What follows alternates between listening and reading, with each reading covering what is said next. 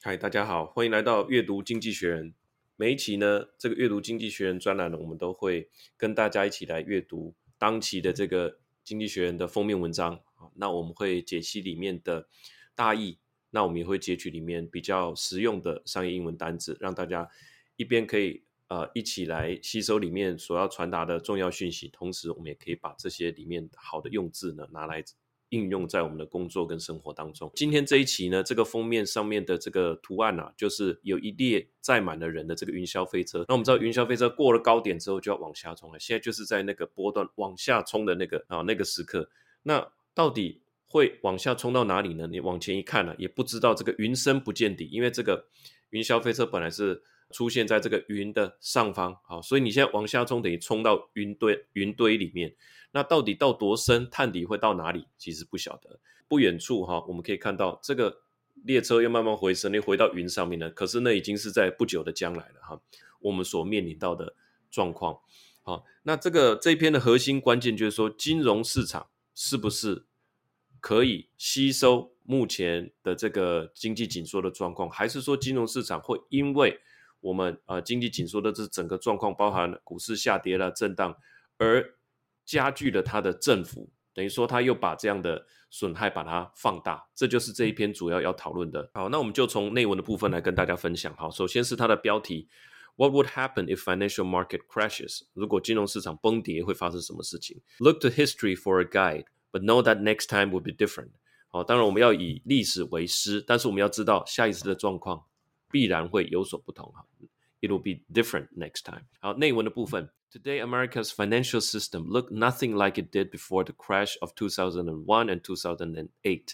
今天的金融市场的这个状况呢，跟二零零一年还有二零零八年崩跌之前的状况大不相同。Looks nothing like 啊，跟根本看起来就不一样。Yet lately, there have been some familiar sign of froth and fear on Wall Street.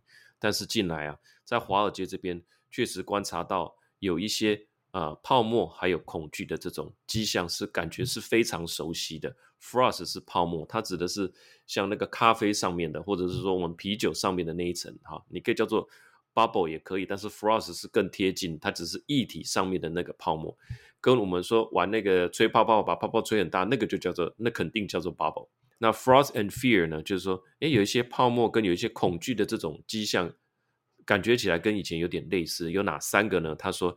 啊，这个 wild trading days on no real news，这第一个就是没有什么消息啊，哦，这也是大家这样疯狂的买卖，wild trading，wild 是疯狂的意思啊。第二个 sudden price swings，swings 就是荡秋千这样震荡，哈、哦，那就是忽然间的股价震荡。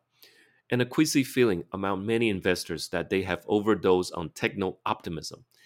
先讲这个 techno optimism，这就是科技的乐观主义啊。这个前一期的经济学里面有讲到，包含我们相信五 G 啦，相信元宇宙啦，相信 NFT 啊，相信 cryptocurrency 这些可以改变人类的社会，这本身就是属于科技乐观主义的的一派啊。Overdose 就是我们常常听到说吸食什么毒品过量，都是用这个字 overdose on，好，就是说我们这方面吸食太多了。A queasy feeling，就是因为我们在两千年这个科技泡沫之前，也好像都是这样哈，觉得科技即将改变人类的未来，这就是让这些投资人有一种恶心的感觉。Queasy feeling 就是自己觉得恶心啊，当然 disgusting 也是恶心，但 disgusting 比较在形容环境很恶劣啊，或者说某人的个性很。令人作呕哈，那个 disgusting 是在形容那个对象，queasy feeling 比较是在讲自己，我自己觉得恶心，诶，这个好像又似曾相识啊。就是说现在的股市或者现在的经济状况虽然跟以前不太像，但是也有有点像的地方。好，第二段，the mix of sky high valuation and rising interest rate could easily result in large losses as the rate used to discount future income rises。啊，这一段的意思是说，我们现在的这个 valuation sky high 跟天空一样高，就非常飙高的这些估值哈。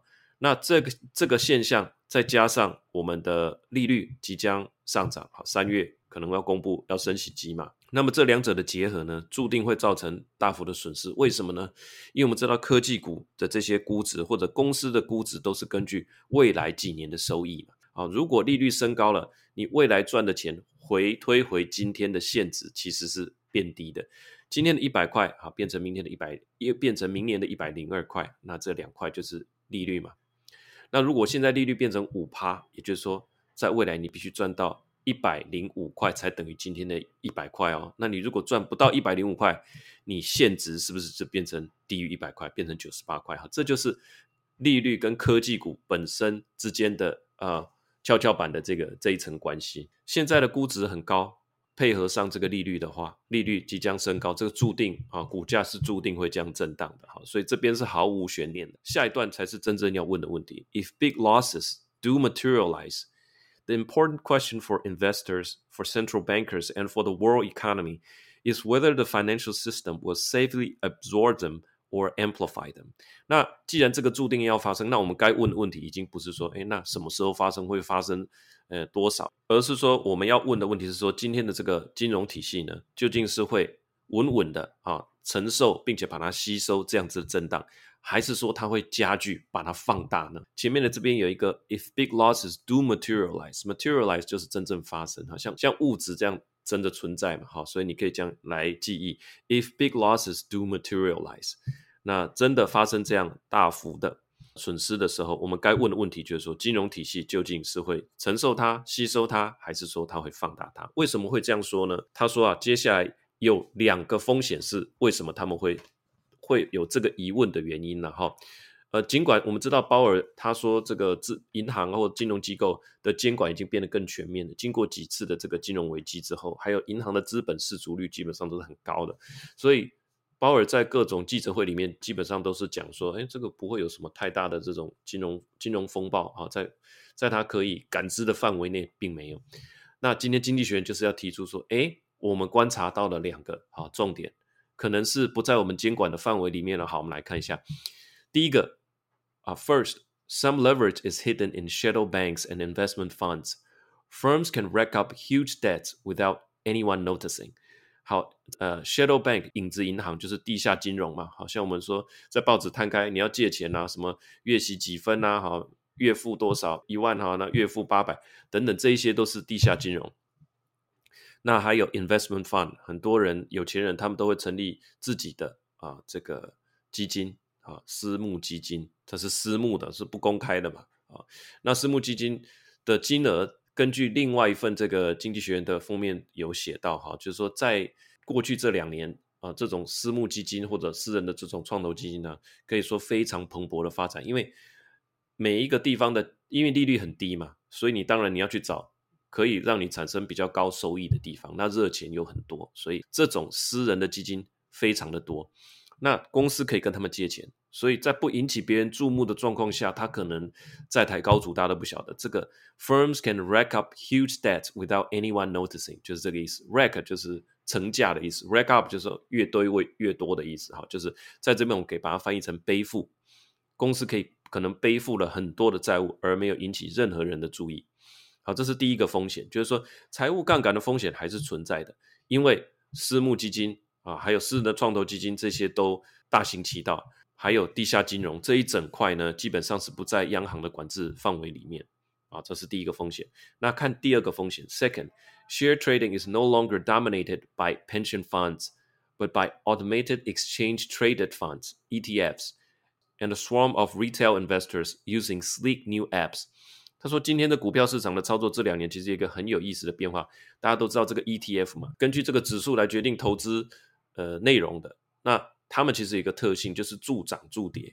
假设今天这间公司股价涨了，它的市值增高了，它占的份额也增加了，那那这个 ETF 就必须也必须增加它购买的部位。所以今天的这个 ETF 是大家投资者的一个呃重要的管道。另外一块呢是说，大家很习惯用手机按一按滑一滑嘛，哈，这个 Sleek New Apps 就是说我们用手机 Sleek 就是很滑顺的意思哈，Sleek New App 就是说我们现在用手机就可以买股票了。甚至还有一些不用手续费，甚至有一些还可以直接借钱来买，哈，全部都在手机里面的 App 里面就可以完成。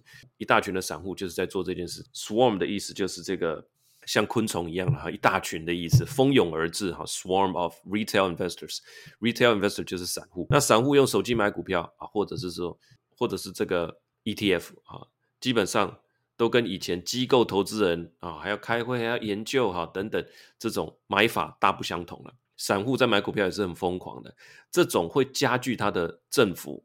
那接下来是一个重点哦，他说，ETF with ten trillion of assets rely on few small market-making firms to ensure that the price of the fund accurately tracks the underlying asset they own。好，这一段是里面的关键，有一个关键词叫做 market-making firms，就是造市者 market making。你可以把它想象成说二手车的大盘，它既可以跟你买二手车，也可以卖你二手车。换句话说，你的二手车的价格就是由它来决定。他用多少钱跟你买，用多少钱卖你？这个市场上行情，比方说特斯拉的二手车啊，或者是什么某某的二手车，究竟几年车是多少价钱，是谁说了算？可能台北市或台湾就只有五个大盘商，真正有实力可以吃货的，就是只有五个。这就是这边所讲的，这是 rely on a few small market making firms to ensure the price。你卖给他车子的，对不对？那请问这个车子是多少钱？是他说了算。换句话说，我们刚刚讲那些 ETF，根据股市的这个指数啊，在买卖股票的，他把这些股票并不是卖给另外一个买家哦，他很多就是卖给这些造市者。这个造市者呢，他买了股票以后，再想办法卖给其他的买家，所以价格是由他们来决定的。好，那问题问题就出在这边哦。假设这些肇事者，他说 a few 嘛，好，就说只有几个而已。假设这些肇事者，我们刚才讲的二手车其实就是股票的意思。如果说这些本身吸了太多货，或者是说现在全台湾的人全部都把车子拿去卖给他，他会不会破产？他会，因为他没有人来跟他买车啊。他的股票只进不出，他的车只进不出，他会破产。那只有几间的时候，只要有破产，就会造成。金融市场非常大的波动，波动变得更剧烈。投资这些公司的投资人也好啊，或者说整体的金融市场一定都会有紧缩。再也你这个时候开车出去，再也没有人要跟你买车了啊，因为上一家这个车行已经倒，你开的这台车已经不值钱，你手上的这股票有可能不值钱。好，所以它有可能加剧整个金融市场的波动的幅度，因为你换不了钱，你就只能降价求售嘛，那就是资产大幅缩水。The financial system is in better shape. Than in 2008, when the reckless gamblers at Bear Stearns and Lehman Brothers brought the world to a standstill. 当然，我们今天的金融市场已经比那个时候好很多了哈。那个时候有这个雷曼兄弟有没有？几个几个交一个交易员就把整个公司搞垮，把整个让整个金融市场陷入停滞，brought to a standstill。standstill 就什么停下来，比方说停工啊，也是 standstill。brought to a halt 也可以。Make no mistake though。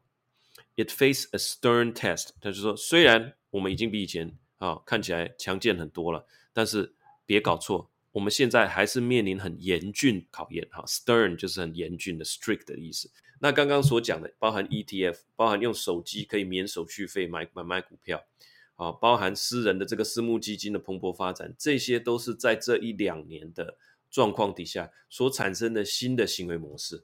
股票的结算机构还是那几家。